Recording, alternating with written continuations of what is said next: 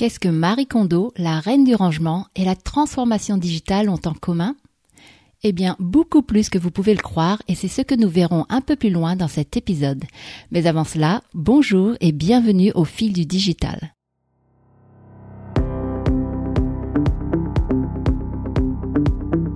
Je suis Tui Femme et dans cet épisode numéro 2, j'aimerais répondre aux deux questions suivantes. Qu'est-ce que la transformation digitale et quelles sont les conditions qui favorisent sa réussite? Un programme de transformation est complexe. Qui dit nouvelle technologie dit revoir les processus de l'entreprise, l'accès aux outils, la gestion des données associées et le rôle de chacun vis-à-vis -vis de ces technologies.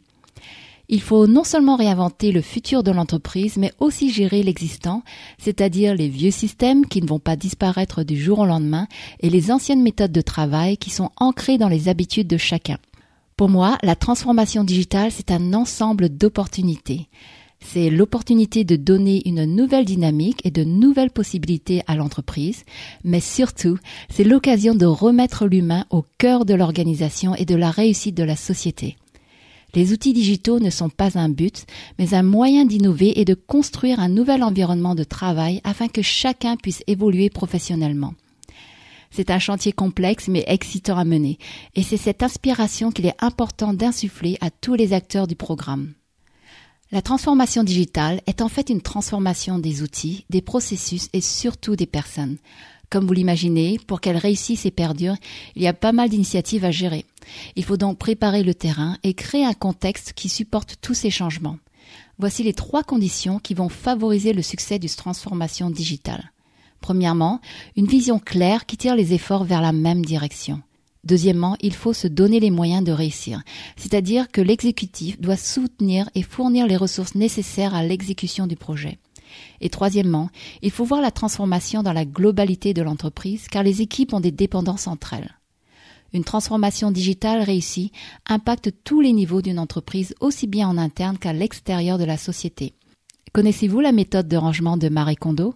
Je trouve qu'une transformation digitale réussie a le même effet que le passage de Marie chez un client. Elle promet une solution permanente, c'est-à-dire qu'une fois rangé, votre domicile va rester en ordre. La vie y est plus simple et moins stressante. Chaque objet a sa place et est censé procurer de la joie.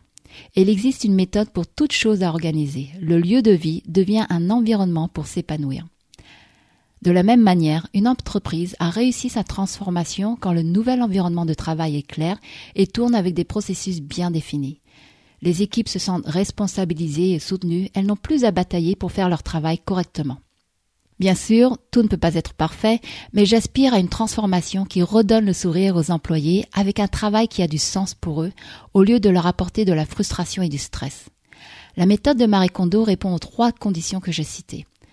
Premièrement, sa vision d'une maison bien rangée est claire et elle inspire les gens à se projeter sur la nouvelle vie que pourrait être la leur s'ils allaient jusqu'au bout du rangement. C'est grâce à cela qu'ils avancent malgré les difficultés traversées pendant la phase de transformation.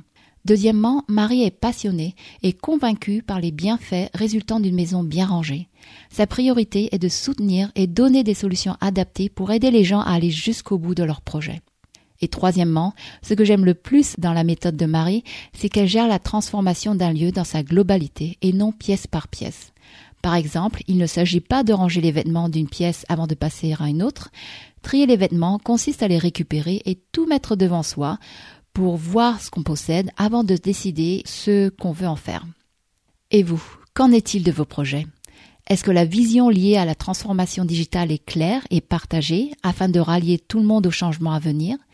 Est-ce que le programme de transformation a le soutien des dirigeants de l'entreprise pour en faire une priorité auprès de tous les intervenants du projet? Et enfin, pour éviter que chaque implémentation soit faite de manière isolée, est-ce qu'une revue a été faite sur comment la transformation pourrait impacter l'entreprise dans sa globalité?